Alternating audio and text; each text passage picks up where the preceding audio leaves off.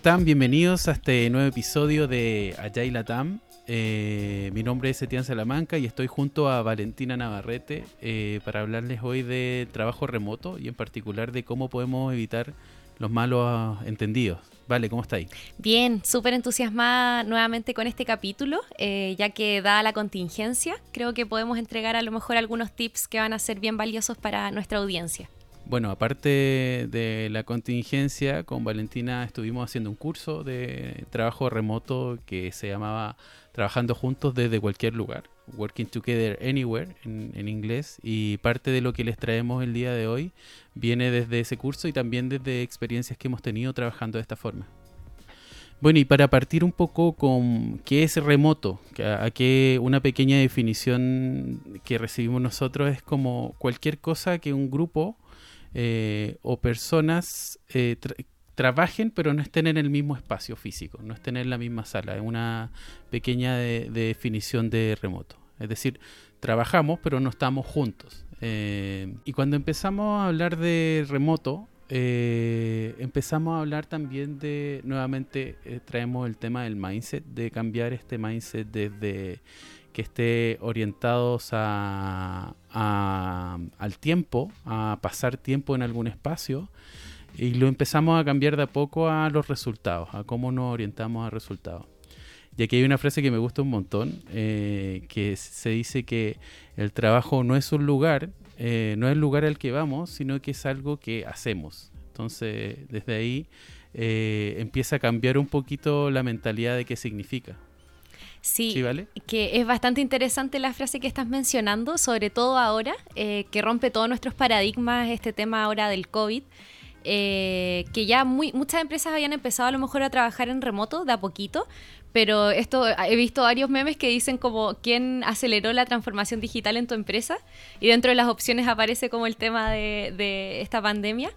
Eh, cómo también nos estamos ajustando, cómo le damos una resignificancia al trabajo que estamos haciendo en el día a día. Mm.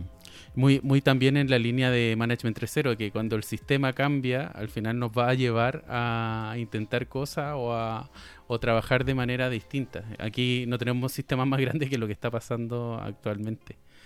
Y bueno, y cuando empezamos a trabajar en remoto, parte de las cosas contra las que, no sé, luchamos o empiezan a hacer ciertas dificultades eh, son, por ejemplo, la autodisciplina. Es decir, cómo tenemos una disciplina de trabajo, eh, muchas veces cómo se engancha con el horario, con una nueva realidad, con un espacio distinto al que empezamos a trabajar.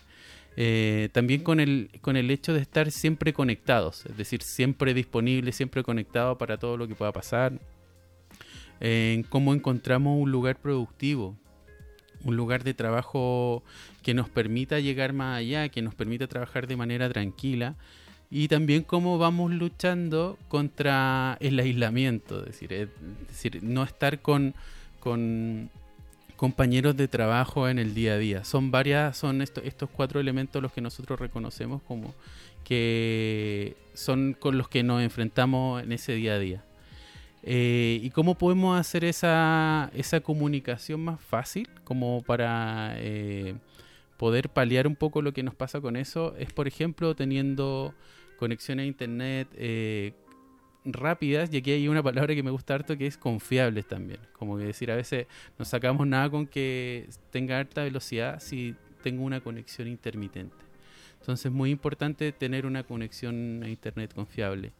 También en cómo vamos minimizando nuestro ruido de fondo. A veces estamos conversando acerca de algo y tenemos algún ruido que distrae, nos distrae a nosotros, distrae a las otras personas que nos están escuchando. Cómo tenemos buena luz también para nuestros videos. A veces que, eh, no, sé si te ha pasado, Vale, pero tener eh, estas siluetas oscuras en la, en la llamada, en la, en la, en la videollamada. Sí, sí eh, de hecho estuvimos participando bueno, en algunas reuniones o talleres eh, que algunas personas tienen sus escritorios contra luz. Entonces vemos una mancha negra con este fondo blanco y también nos, nos, hace perder un poco conexión con la otra persona. Eh, como ya estamos a distancia, el, el, no tener la posibilidad de vernos es aún más o acentúa más esa distancia. Claro ¿Qué otra cosa también nos puede servir? Eh, tener un headset, que son como estos audífonos con micrófono integrado, eh, y una, una cámara, una cámara web como mínimo. Es decir, tener eso, esos elementos también ayuda un montón. El headset ayuda mucho con el tema del ruido de fondo. Tiene, muchos tienen eh, micrófonos que son dirigidos, entonces hay cierto, ciertos ruidos que no los captan. Eh, y también eh, utilizar alguna herramienta de videoconferencia, de conexión remota. Desde ahí hay muchas en el mercado. Está, está Zoom, está Skype, está Meet, eh, está... Bueno, hay muchas en el mercado. No sé, ahí vale si te acuerdas alguna otra desde ahí. No, ahora la verdad es que no se me vienen otras a la cabeza. A ver si al final nos acordamos de algunas más y las mencionamos. Sí, a lo mejor recuperamos alguna por ahí. O bueno, también nos pueden dejar ahí en, nuestros comentarios en, después en el episodio qué herramientas utilizan ustedes en su día a día. También ahí aprovechamos de hacer un pequeño un pequeño sondeo. Bueno, y a propósito de herramientas, eh, otra herramienta que podemos utilizar también son eh, aquellas que nos permiten visualizar ciertas cosas. Eh, es decir, no solo cómo nos comunicamos, sino cómo podemos compartir algún tablero o compartir algún elemento que emule un poquito lo físico. Eh, hay algunas como Sococo, que simula una oficina virtual con ciertos espacios, que tiene algunas alternativas de cambiarnos entre esos espacios, de simula lo de golpear la puerta cuando uno va a entrar a la oficina, trata de simular mucho esa oficina virtual. También existe BIM Pro, que nos habla un poquito de, estos pequeños pedestales con una pantalla que simulan como si la persona estuviera en el lugar físico. Esto sobre todo cuando tenemos este híbrido, que lo vamos a hablar más adelante con, con Vale, de, trabajo físico, eh, pero también con personas que están trabajando en remoto, cómo tratamos de acercarlo a ellos. Eh, también está Rumi, que de alguna manera acerca o virtualiza en 3D un poco cómo sería la oficina. Todas estas herramientas nosotros se las vamos a dejar como de a propósito de los nombres, porque a veces tienen nombre un poquito más, más complejo, se las vamos a dejar en el post que vamos a tener más adelante sobre este episodio. Eti, te quería preguntar si ya has tenido eh, la oportunidad de usar alguna de estas herramientas. Creo que sos Coco, tal vez. Me comentaste la otra vez. Sí, Sococo tuve la oportunidad de, ocuparla eh, y en particular me, gustó bastante la experiencia con Sococo. Tiene, tiene detrás también, eh, creo que junta varias cosas. Uno tiene, tiene chat, tiene este tema de que tiene Zoom, por ejemplo, de ver varias personas al mismo tiempo, de tener, establecer una conversación. Me gusta mucho lo que tiene de que las salas pueden tener links a archivos ya precargados. Eh, lo de golpear la puerta. Entonces sí, sí tuve bastante, eh, tuve alguna experiencia con, con ella. Eh, y desde ahí me parece, por ejemplo, esa muy, muy interesante. Con la otra no he tenido la oportunidad todavía, pero probablemente en el futuro toque utilizar alguna de ellas. De todas maneras, porque con esto todavía tenemos yo creo que para un buen rato.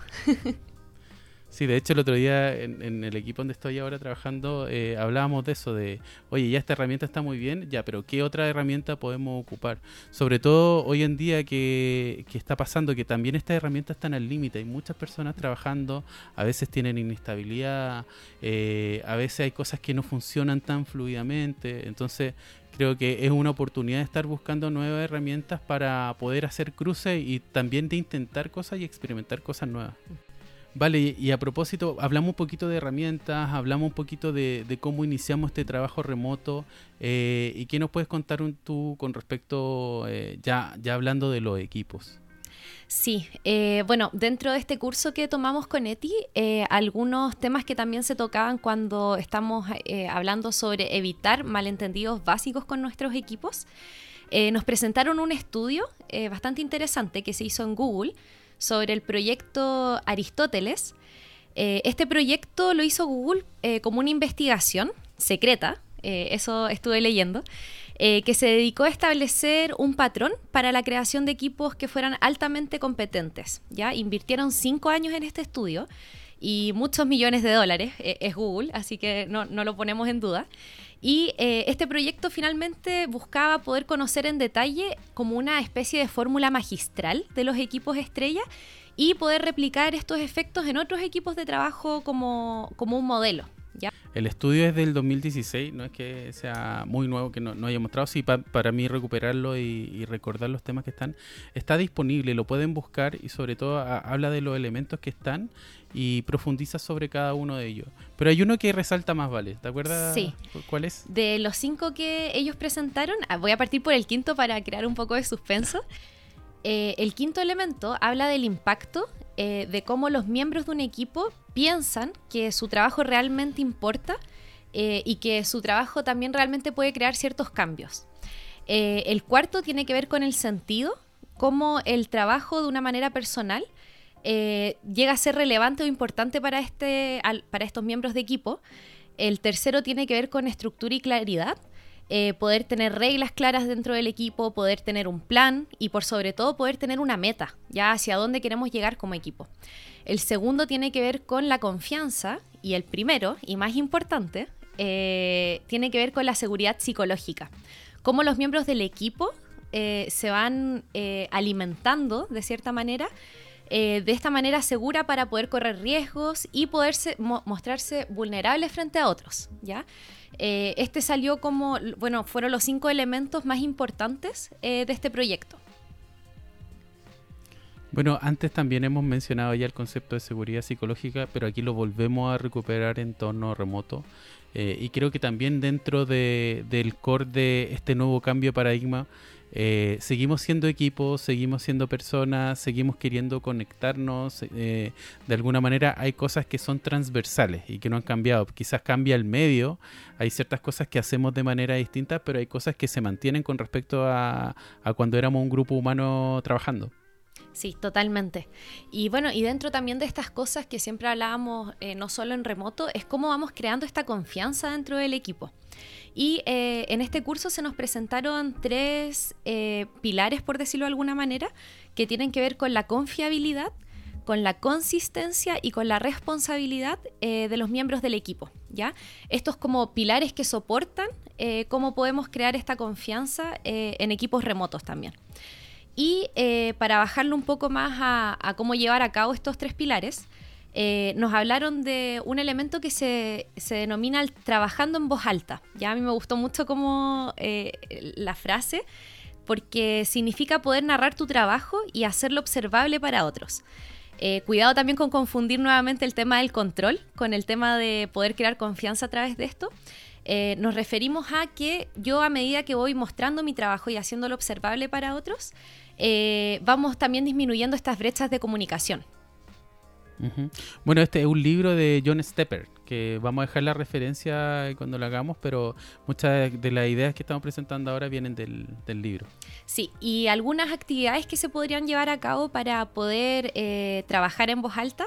Eh, son, por ejemplo, mantener un chat de grupo donde podemos estar tal vez mandándonos mensajes instantáneos de ciertas cosas que están pasando, eh, obviamente hacer unas daily stand-ups, ya, estas sincronizaciones diarias.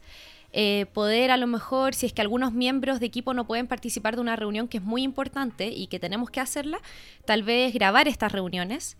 Eh, también hemos hablado en otros podcasts del trabajo en pares, cómo podemos, si es que una persona falta, igual darle continuidad a ese trabajo.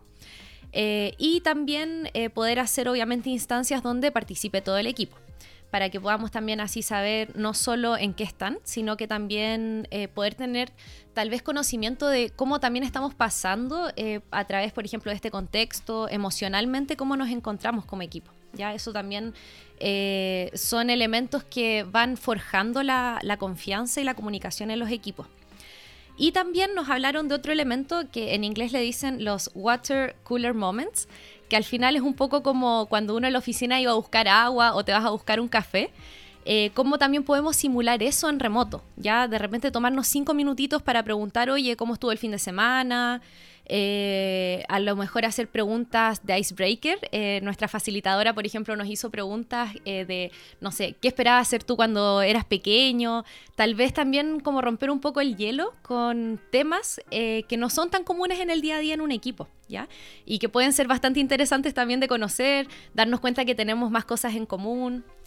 Y no solo tal vez ponernos al día eh, con estos temas, sino que también soportar esta eh, confianza eh, que estamos creando con el equipo a través de ciertos acuerdos.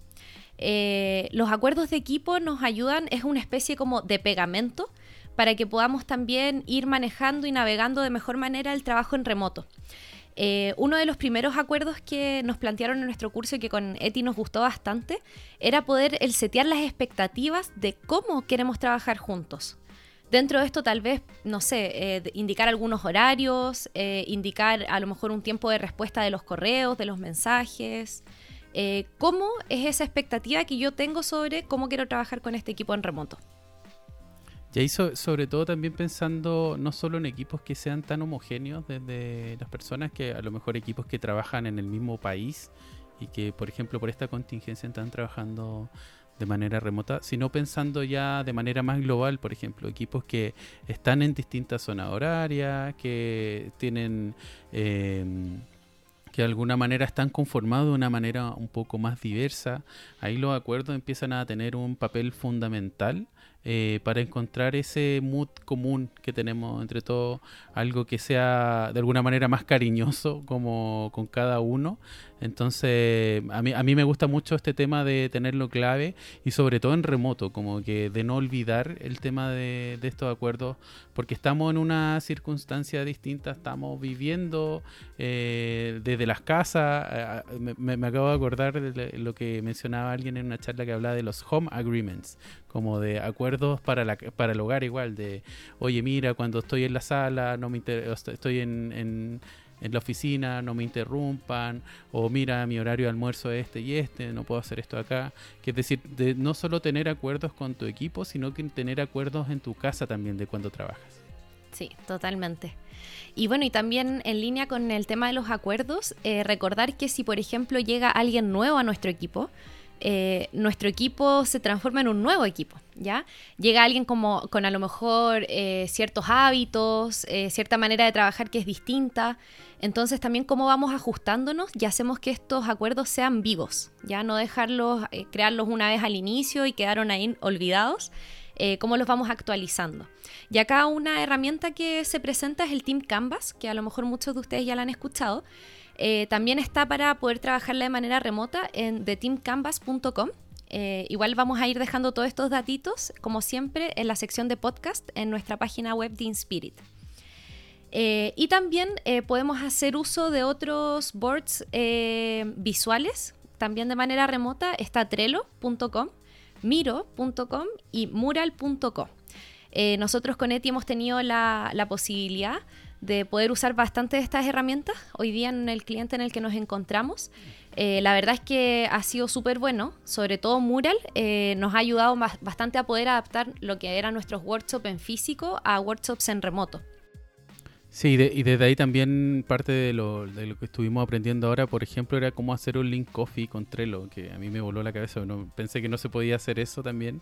Eh, es, creo que parte también de tener estas herramientas es ver cómo las vamos resignificando desde ahí, cómo a lo mejor le damos usos distintos al, intencionado. Creo que este, este es un buen momento para ser creativo. Estábamos todos trabajando sobre esta herramienta, entonces cómo le damos una vuelta a utilizarlo y poder sacarle el máximo provecho y a lo mejor eh, inventar una nueva forma de, de, de utilizarla desde ahí. Sí, y bueno, ya para ir cerrando con este tema, también eh, nos compartieron una plantilla eh, que se llama eh, ICC Workflow, que es de Phil Montero, em, donde lo que hace esta plantilla es poder identificar ciertas, ciertos elementos críticos en los cuales también tenemos que llegar a un acuerdo. por ejemplo, en cuanto a la información, ¿qué tipo de información necesitamos que sea compartida dentro del equipo? En cuanto a la comunicación, eh, ¿cómo nos vamos a comunicar entre nosotros? ¿Va a ser Slack? ¿Va a ser WhatsApp? ¿En qué horarios? Eh, ¿Para qué voy a usar Slack? ¿En qué casos voy a usar WhatsApp o el correo? Y por último, la colaboración. Eh, ¿Cómo vamos a saber que las tareas están siendo tomadas por el equipo? a lo mejor vamos a tener ciertas políticas o vamos a definir que a lo mejor cuando las revise cierta persona la vamos a dar por terminada estas cosas van a ir haciendo que nuestro trabajo sea cada vez más fluido. Bueno, y dentro de, eh, ya pasando lo que son los temas de acuerdos, eh, Eti tengo entendido que también hay ciertas claves, no solo para eh, los acuerdos de equipo en general, sino que también claves para poder comprometer a las personas dentro de las reuniones, ya hablando de cosas más pequeñitas. Sí, a, propósito justo lo que mencionabas de flujo, de, de, cómo mantener ese flujo, cómo mantener a, la, a las personas que estén enganchadas en una reunión, eh, me, ha, pasado de que, claro, como estamos en un espacio físico distinto, no sé, a veces pasa que las personas están con la cámara apagada, o también como eh, a, veces existen muchas distracciones en la pantalla, llega una notificación de algo, eh, se hace multitasking muchas veces que se está en una reunión. Entonces, hay cosas que, que pueden ayudar a que ojalá las, la la reunión que tengamos eh, nos ayude a sacarle más provecho y a poder tener a las personas más interesadas en lo que estamos haciendo. Por ejemplo, en, eh, hay tres elementos sobre los cuales vamos a hablar hoy y uno de ellos es mantener un propósito por reunión. Es decir, vamos a hablar de una cosa y eso es lo que vamos a tratar de resolver. Eh, y desde ahí nos va a ayudar a tener una buena coordinación. Tenemos que contemplar cosas como qué datos vamos a utilizar para la reunión. Eh, por ejemplo, podemos hacer un brainstorming dentro de esa reunión, podemos hacer una lluvia de ideas en esa reunión, generamos, generamos ideas, tomamos decisiones, eh, podemos hablar de la comunicación del equipo. Por ejemplo, uno de ellos es tener eh, un propósito por reunión, es decir, vamos con un tema, lo queremos resolver y una vez que lo resolvemos ya no es necesario seguir en esa, en esa sesión, ya lo tenemos terminado. A veces, muchas veces pasa que queremos tener una reunión y metemos 10 temas, 15 temas, los forzamos y salimos desde ahí y no pudimos resolver nada. Entonces, lo que nos aconseja a propósito del whip y del flow que hablamos en algún episodio anterior es tener un tema por reunión. Lo resolvemos y ahí eventualmente podríamos pasarlo a otro. Eh, otro de estos key, de estos puntos claves eh, que esto es un proceso, no es un simple evento. Es decir, no es como de esto lo vamos a resolver en una reunión. A lo mejor necesitamos una serie de reuniones. Estamos, y, deberíamos entenderlos como, como, un proceso de varios, eh, eh, como un suceso, como una serie. Y desde ahí hay algo que aplica a la facilitación y también lo podemos ver cómo lo enganchamos a reuniones. Es decir, el 50% de este proceso pasa antes de la reunión. Cuando estamos juntos, eh, realizamos el 20% del proceso y después de la reunión realizamos el 30%. Por ejemplo, ¿cómo eso lo podemos, podríamos llevar a una reunión? Si tenemos que hablar de eh, informe eh, el informe anual de ventas, por ejemplo, antes de la reunión deberíamos venir con ese informe ya preparado, estudiado, algunas conversaciones o anotaciones en algún board, por ejemplo. Durante la reunión podríamos tener ciertas apreciaciones que de alguna manera necesiten que todos intervengamos en ella. Y luego de la reunión a lo mejor ejecutamos un par de acciones. Entonces, para repetir un poquito aquí, 50 antes, 20% durante y 30% después. ¿Sí, vale? Sí, eh, también hablando un poquito de nuestra experiencia. Eh, ayer, de hecho, participamos de un taller eh, donde a las personas también se les había mandado una especie de pre-work. en un correo les mandamos la pregunta convocante o la pregunta del desafío que íbamos a utilizar en el taller para que ellos de manera previa ya fueran conectando un poco con este espacio. la verdad es que nos ayudó bastante porque la primera actividad era llegar a depositar estas necesidades a un panel y eh, al haber tenido la pregunta de manera previa, algunos incluso ya traían una, o por lo menos en mi mesa me tocó una chica que ya traía una lista de los títulos de sus necesidades. Eh, esto hizo que la actividad fuera un poco más fluida, eh, también que tuviese más foco, porque la gente ya viene como, o ya sabe a lo que viene. no está como esperando esa expectativa de ya, ¿y qué actividad viene ahora? No, ya sé a lo que voy y voy a depositar esta información. Claro, y sobre todo por esa percepción de valor de tiempo también, ¿no? Como de, de llego a esta reunión y salgo con un, con un resultado Eh, de, no sé, a mí me ha pasado de repente estar en reuniones que llega alguna persona que no sabe por qué fue allá o que alguien le dijo, oye, no, tienes que ir a esa reunión, el, típico backup, que, oye, no, yo envío mi backup. Eh, y desde ahí ya empieza a ser todo más áspero de alguna manera. Es más, es más difícil desde ahí y, es tiempo común, que de hecho lo que me gusta mucho de este punto es que trata de cuidar ese tiempo en que estamos todos juntos y trata de, ver que hay cosas que podríamos hacer antes en otro tiempo y otras cosas que las podemos aprovechar cuando estamos todos juntos. Y el último punto eh, habla de eh, invertir el contenido y habla un poco de qué cosas podemos hacer de manera síncrona, es decir, cuando estamos todos ahí, eh, que eso es ideal, por ejemplo, cuando tenemos interacciones, cuando tenemos discusiones, ahí hablamos de este 20% en ese tiempo síncrono, eh, o cuando queremos dejar algún tiempo para resolver algún problema, cuando queremos tomar una decisión en particular, ahí podemos aprovechar ese tiempo juntos. Y también aparece lo del tiempo asíncrono, que es decir que es ideal para presentaciones y cuando compartimos contenido, por ejemplo. Si va a haber una presentación en que nosotros, no sé, tipo plenaria, en que nosotros eh, es solo entregar contenido, tratemos de eso no hacerlo cuando estamos todos. A lo mejor yo puedo mandar el informe y a propósito del pre-work que hablaba Vale, ese informe me lo puedo leer antes de la reunión. Me puedo venir con esa información y lo que quiero resolver después cuando nos juntemos son las dudas o vengo con algunos comentarios acerca de eso. Entonces todo lo que tenga que ver con contenido eh, lo puedo dejar disponible en algún repositorio en línea, en alguna web, puedo dar alguna referencia, puedo revisarlo, eh, verlo, todo antes de la reunión. Entonces ese es el tercer punto. El primer punto es tener un propósito por reunión. El segundo, entender que es un proceso, no es solo eh, un evento, un, solo evento.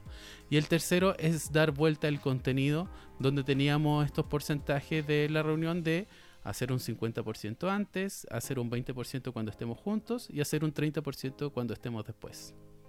Sí, y bueno, continuando con el tema de las reuniones, eh, una vez que las reuniones ya terminan, eh, muchas veces también queremos dejar feedback o entregarle feedback a lo mejor a algún compañero con el que trabajé algún taller.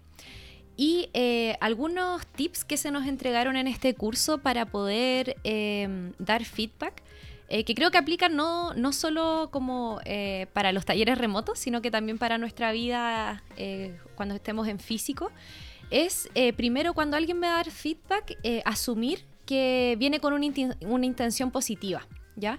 Eh, esto también hablando un poco de quitarme esta, esta máscara como o este peso de sentir como un ataque, eh, me están atacando o están o yo soy mi trabajo, entonces me lo tomo personal. Sí, ahí me, recuerdo que esto lo hablamos hace un par de capítulos atrás de a propósito del mail, por ejemplo, cuando me llega un email y, y como que uno lo lee con el tono de emocionalidad que tiene en ese minuto. Entonces como de, ya, pero ¿por qué escribió esta palabra? Y lo, y lo lee, si, ando medio enojado, lo leo hasta enojado, como en ese tono. Eh, y mucho cuidado con lo que, incluso con lo que acabamos de mencionar, cuando tenemos las eh, comunicaciones asíncronas, bueno, aprovechemos a lo mejor el tiempo síncrono para eh, confirmar eso, eso ese entendimiento acerca de ciertas cosas.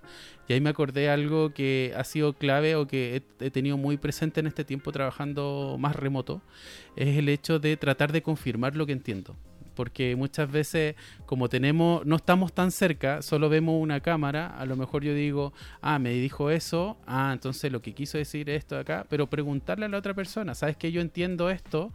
Y confirmar con la otra persona si esa era la intención o no. Y eso ayuda a, a propósito de evitar malos entendidos, ayuda a disminuir un montón de malos entendidos. Sí. Eh, ese fue un tip que tú me diste y me gustó mucho. mucho porque así también eh, evitamos quedarnos como toda la semana pensando en el tema. A lo mejor para los que hacemos más overthinking, eh, nos ayuda como a cortar ese espacio de duda. bueno, y en línea con esto también está el segundo tip, que es poder entregar feedback de manera frecuente. Eh, comunicarnos frecuentemente. Eh, a lo mejor si es que pasó una situación en que me molesta y estoy en caliente para poder dar el feedback, esperar un poquito, eh, tal vez drenar un poco eso y después conversarlo, pero tener cuidado con los tiempos, cuidar el tema de los tiempos. Ojalá que no pase una o dos semanas después de que ya, ya, ya fue el suceso. Eh, también tener muy claro y ser conscientes que no todos los medios son iguales. Eh, si yo entrego un feedback verbal, es muy distinto a entregar un feedback por escrito. Y también en línea con lo que nos estaba comentando de ti, eh, en el escrito yo le doy la entonación que yo quiero darle. cuando es verbal y sobre todo si estamos utilizando una cámara, eh, es mucho mejor porque yo estoy viendo las expresiones de la otra persona, entonces también me acota mis posibilidades de darle la interpretación o, pensar lo que yo quiera o cómo se me ocurra a mí interpretar ese mensaje. Y eh, obviamente también ojalá con el equipo hacer eh, one-on-one regulares. De hecho ahora en el cliente en el que estamos, en nuestro equipo, nos faltaba poder hacer one-on-one con, entre todos, los estábamos teniendo como con el líder del equipo. Eh, y creo que también ha sido bastante bueno porque también se han ido despejando algunas dudas de hechos puntuales que a lo mejor habían quedado pendientes. Claro, y los one-on-one no son nada más que reunirnos uno a uno, tener ciertas conversaciones regulares, eh, a veces tienen cierta estructura. Eh, muchas veces se recomienda, a propósito de lo que comentabas tú, Ale, es también llevar eh, preparadas esas conversaciones, como no empezar a improvisar ahí a propósito de a lo mejor con una emocionalidad muy alta, de a lo mejor cuando la escribo puedo tangibilizar mejor lo que quiero decir. entonces, aparte de tenerlos regularmente, también una buena, una buena estrategia para eso es tenerlos preparados y escritos. Sí, totalmente. Bueno, eso en cuanto al feedback cuando estamos hablando de un feedback uno a uno, pero también es muy importante eh, poder ver cuál es nuestra mejora continua como equipo, independiente que estemos en remoto. No olvidarnos de esta instancia que es súper importante, eh, que tiene que ver con las retrospectivas, ¿ya? Eh, poder empezar a medir qué cosas están saliendo bien, qué cosas hemos aprendido hasta ahora, qué cosas podemos hacer diferentes, tal vez, en nuestra próxima semana de trabajo. Eh, y a lo mejor qué cosas también están quedando pendientes y que todavía no han sido resueltas. Eh, para las retrospectivas se nos presentó una herramienta que la hemos utilizado, eh, todavía estamos ahí en proceso de aprendizaje con la herramienta, que es retrium.com. a mí lo que yo rescato harto de esta herramienta es que tiene, es como una retrospectiva por etapas y la primera etapa te permite que todo el equipo vaya depositando sus pensamientos Em, y son, están ocultos en esta primera etapa.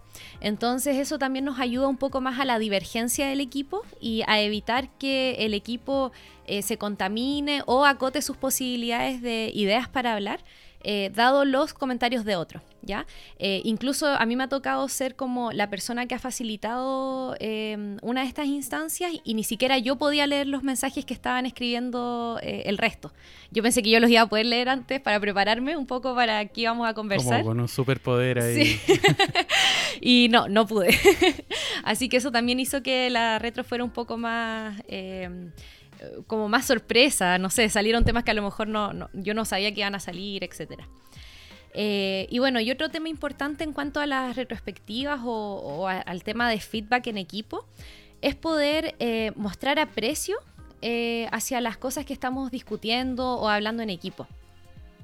Sí, ahí me acordé, Vale, también a, propósito de la retrospectiva o todo lo que hagamos, nosotros le hemos mencionado varias herramientas el día de hoy, eh, pero también nos gustaría que no, no perder de vista, o me gustaría no perder de vista, que lo más importante es lo que está detrás, es decir, cómo nos preparamos nosotros como personas, eh, qué hay detrás de una facilitación, qué hay detrás de una reunión, cosas que quizás son más transversales una herramienta a otra. Por ejemplo, a mí Retron también me, gustó un montón, he hecho varias retrospectivas con Mural también, eh, o cómo tomamos nuestra apreciación, pero lo más importante es como la comunicación, cómo nos conectamos, eh, eso está detrás de todo, como quisiéramos que, que quedara claro que eso está detrás de todo este episodio, por ejemplo. Eh, y la herramienta viene a ser una ayuda y viene a ser eh, una alternativa, pero hay muchas herramientas. Y si no hacemos bien el core, de alguna manera da lo mismo la herramienta que utilicemos. A nosotros nos mencionaron en el, en el taller que mostrar aprecio puede elevar obviamente la moral de un equipo, pero más importante aún, eh, no tener estas instancias donde yo demuestro que este equipo para mí yo tengo un valor sobre este equipo o valoro a las personas que se encuentran aquí, eh, no demostrarlo puede disminuir la moral. Entonces, también cómo vamos cuidando este espacio. Y aquí una de las técnicas que se presentó, tal vez para ir cuidando este espacio, es poder tener una Kudo Box. Em, hay una herramienta también virtual que se llama kudobox.co donde yo voy dejando ciertos mensajitos a mi equipo. Nosotros ahora también lo estamos implementando en el equipo en el que estamos, ya llevamos una semanita con esto.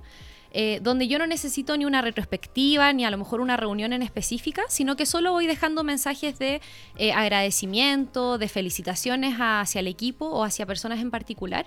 Eh, y también es bonito, como poder entrar a lo mejor a esta Kudo Box y ver que alguien te dejó algún mensajito a ti o algún mensajito hacia el equipo. Cómo vamos cuidando este espacio para sentirnos todos también parte de este equipo y que obviamente somos personas que, tienen valor dentro de este equipo. Bueno, y ya eh, finalizando casi este capítulo del podcast, eh, recordar un poquito las cosas que ya hemos mencionado. Eh, hemos hablado de este cambio de mindset, de cómo hemos redefinido nuestro trabajo en remoto. También cositas como temas que tenemos que luchar en el día a día, cómo también nos apoyamos en los acuerdos de equipo para poder hacer este trabajo más fácil. Em, y también algunas claves para poder saber cómo comprometer a las personas mejor en reuniones y también cómo entregar eh, feedback después de las reuniones, ya para la mejora continua del equipo y de las personas. Y ahora vamos a pasar a nuestra sección de diccionario, eh, donde les vamos a hablar de tres tipos de equipos distribuidos. No sé, Ti, si tú habías escuchado estas definiciones, porque yo no. Creo que la, que la, primera vez que la escuché fue con, Lina. Según yo, habían dos equipos, como que estaban los que estaban remoto y los que estaban en físico. Y aquí me cambiaron un poco el paradigma de eso. Sí, me pasaba lo mismo. Eran como los dos grandes grupos. Eh, pero lo que ella nos mencionaba de, los tres tipos de equipos distribuidos, eh, el primero son los equipos que son satélites. ¿Ya? La definición de este tipo de equipos es que uno o muy poquitos miembros del equipo están en remoto. Ya, o sea, por ejemplo, si somos cinco personas y hay solo una en remoto o dos en remoto, se podría decir que somos un equipo satélite. La segunda definición eh, tiene que ver con los clusters eh, o grupos, que son equipos donde son distintos grupos en distintas locaciones. ¿Ya? O sea, por ejemplo, no sé, con Eti estamos en Chile, Cele con Davey a lo mejor están en Colombia y Eve con X personas se encuentran en México. Ya eso se le llamarían distintos clusters, pero somos todos partes de un mismo equipo. Y la tercera definición tiene que ver con nébula, que significa que ya aquí todo el equipo está disperso, ¿ya? O sea, somos cinco personas y estamos los cinco en distintos países o en distintas locaciones, eh, seríamos un equipo nébula. Y tengo entendido, Eti, que para nuestro QA eh, vamos a hablar algunas ideas de acuerdo remoto. No sé si ahí nos puedes mencionar algunas. Sí, quisimos, claro, a propósito de, que hablamos de acuerdo, eh, queríamos compartirle algunos acuerdos remotos que estamos teniendo nosotros actualmente. Eh, por ejemplo, el invitar a tener la cámara encendida. Ahí, ahí, lo que me gusta es más invitar más que obligar, porque hay muchas veces que las condiciones de, del ancho de banda no están eh, pero sí desde la invitación, ojalá que nos veamos las caras. Eh, hace un tiempo escuché que había un estudio de la NASA que hablaba acerca de la conexión que podíamos generar al estar, mirando a otro humano y no solo mirar una, una pantalla negra. Y también porque hace una invitación a que tampoco estemos trabajando en más de una cosa a la vez. Que si tenemos la pantalla negra, por ejemplo, no nos damos cuenta que está trabajando el otro. Eh, a propósito del, de ese acuerdo de la cámara, también está uno de que nos dice que ojalá ajustemos la cámara a la altura de nuestro ojo. Me ha pasado también estar en reuniones donde se ve el techo. A veces pasa porque, no sé, uno tiene un poquito desordenado atrás. Eh, pero de ojalá que, que nos veamos los ojos y nos veamos nuestra cara completa a propósito de tener esta conexión. Eh, hay uno que me gusta harto que se llama, se le llama Elmo en inglés, que es como enough, let's move on, que es como ya cuando hay una persona que está tomando demasiado o está hablando hace mucho rato, para evitar esta desconexión con el resto que están ahí esperando, alguien puede mostrar, puede ser una tarjeta o comentarlo de, bueno, avancemos, ya suficiente ese tema, podemos seguir eh, avanzando sobre, sobre eso. Y lo otro es de cómo vamos generando una conexión rápida, como a propósito del, del airtime que tiene cada uno, de que conectemos rápido, de que avancemos, de que cómo nos mantenemos un poquito ocupados durante la sesión, como un acuerdo de no solo de una persona hablando y los demás escuchando. Sí, otro acuerdo que a mí me gusta bastante es tal vez como eh, definir que las respuestas a ciertos mensajes o correos sean en las próximas 24 horas. Eh, también así puedo, es como una especie de SLA dentro del equipo. Eh, puedo a lo mejor mandar un correo, ya sé que dentro de las próximas 24 horas va a responder. Esto obviamente hace que disminuya mi ansiedad eh, y además hacemos o permite no perder el hilo de las conversaciones, de los talleres, etcétera. Hay otro que, que, me, que, me, gusta y se me había olvidado mencionarlo antes, que son definir nuestros canales de comunicación. Es decir, nos comunicamos por Slack, nos comunicamos por correo. A, propósito de lo que mencionaste tú de, este tiempo de respuesta, ¿cuáles son los tiempos de respuesta que tenemos en cada uno? Quiero que me responda inmediatamente. Nos comunicamos eh, por WhatsApp. Hay muchos equipos que ocupan WhatsApp o que ocupan Telegram o que ocupan otra herramienta. Pero también es muy importante definir esos canales por los cuales vamos a estar. Eh, los canales y los tiempos que esperamos todos. Sí, yo creo que sobre todo eso, el tema de los horarios. Eh, ah, y otro que me gustaba bastante para a lo mejor personas que trabajan eh, con equipos distribuidos, eh, como esta nebulosa, y que tienen distintas zonas horarias. acá le llamaban como share the pain, que es como comparte el dolor. ¿Qué horarios podemos encontrar que a lo mejor no sean tan complicados ni para el uno ni para el otro? Ya ese punto medio de si tenemos 6 horas de diferencia o 10 horas de diferencia. Eh, cómo podemos encontrar ese horario donde yo no me tengo que levantar a las 3, 4 de la mañana, que a lo mejor no es habitual en mí, eh, cómo podemos compartirlo en el equipo. Y un aspecto clave también ahí, vale, que acabo de recordar, es, es el acerca de los tiempos de descanso. Eh, puede que hoy tengamos jornada en que pasamos todo el día conectado al computador o pasamos mucho tiempo conectado al computador. Entonces, a lo mejor tenemos 10, 10, minutos de descanso entre reunión y reunión. Estoy acordando un poco lo que acordamos ahora nosotros de nuestro horario de almuerzo, por ejemplo, es de una hora y media porque nosotros entendemos que eh, hoy en día en mi situación, por ejemplo, no solo tiene que ver con eh, comer, sino que muchas veces tiene que ver con preparar y comer eh, en el mismo espacio. Entonces, desde ahí el espacio de, de comida a lo mejor se hace a veces muy corto de más está decir, ojalá no agendar reuniones al espacio de almuerzo. Eh, nosotros también, parte de las cosas que estábamos haciendo a veces era, eh, como a veces la agenda está muy libre y hay quienes llegan y te agendan y a veces no te preguntan, también dejar espacios de trabajo, como sprint de trabajo. Mira, entonces de día a 11 me lo voy a agendar como un espacio en el que voy a trabajar. Mm. Eh, y nos agendamos los dos que estamos trabajando sobre, sobre algo en particular.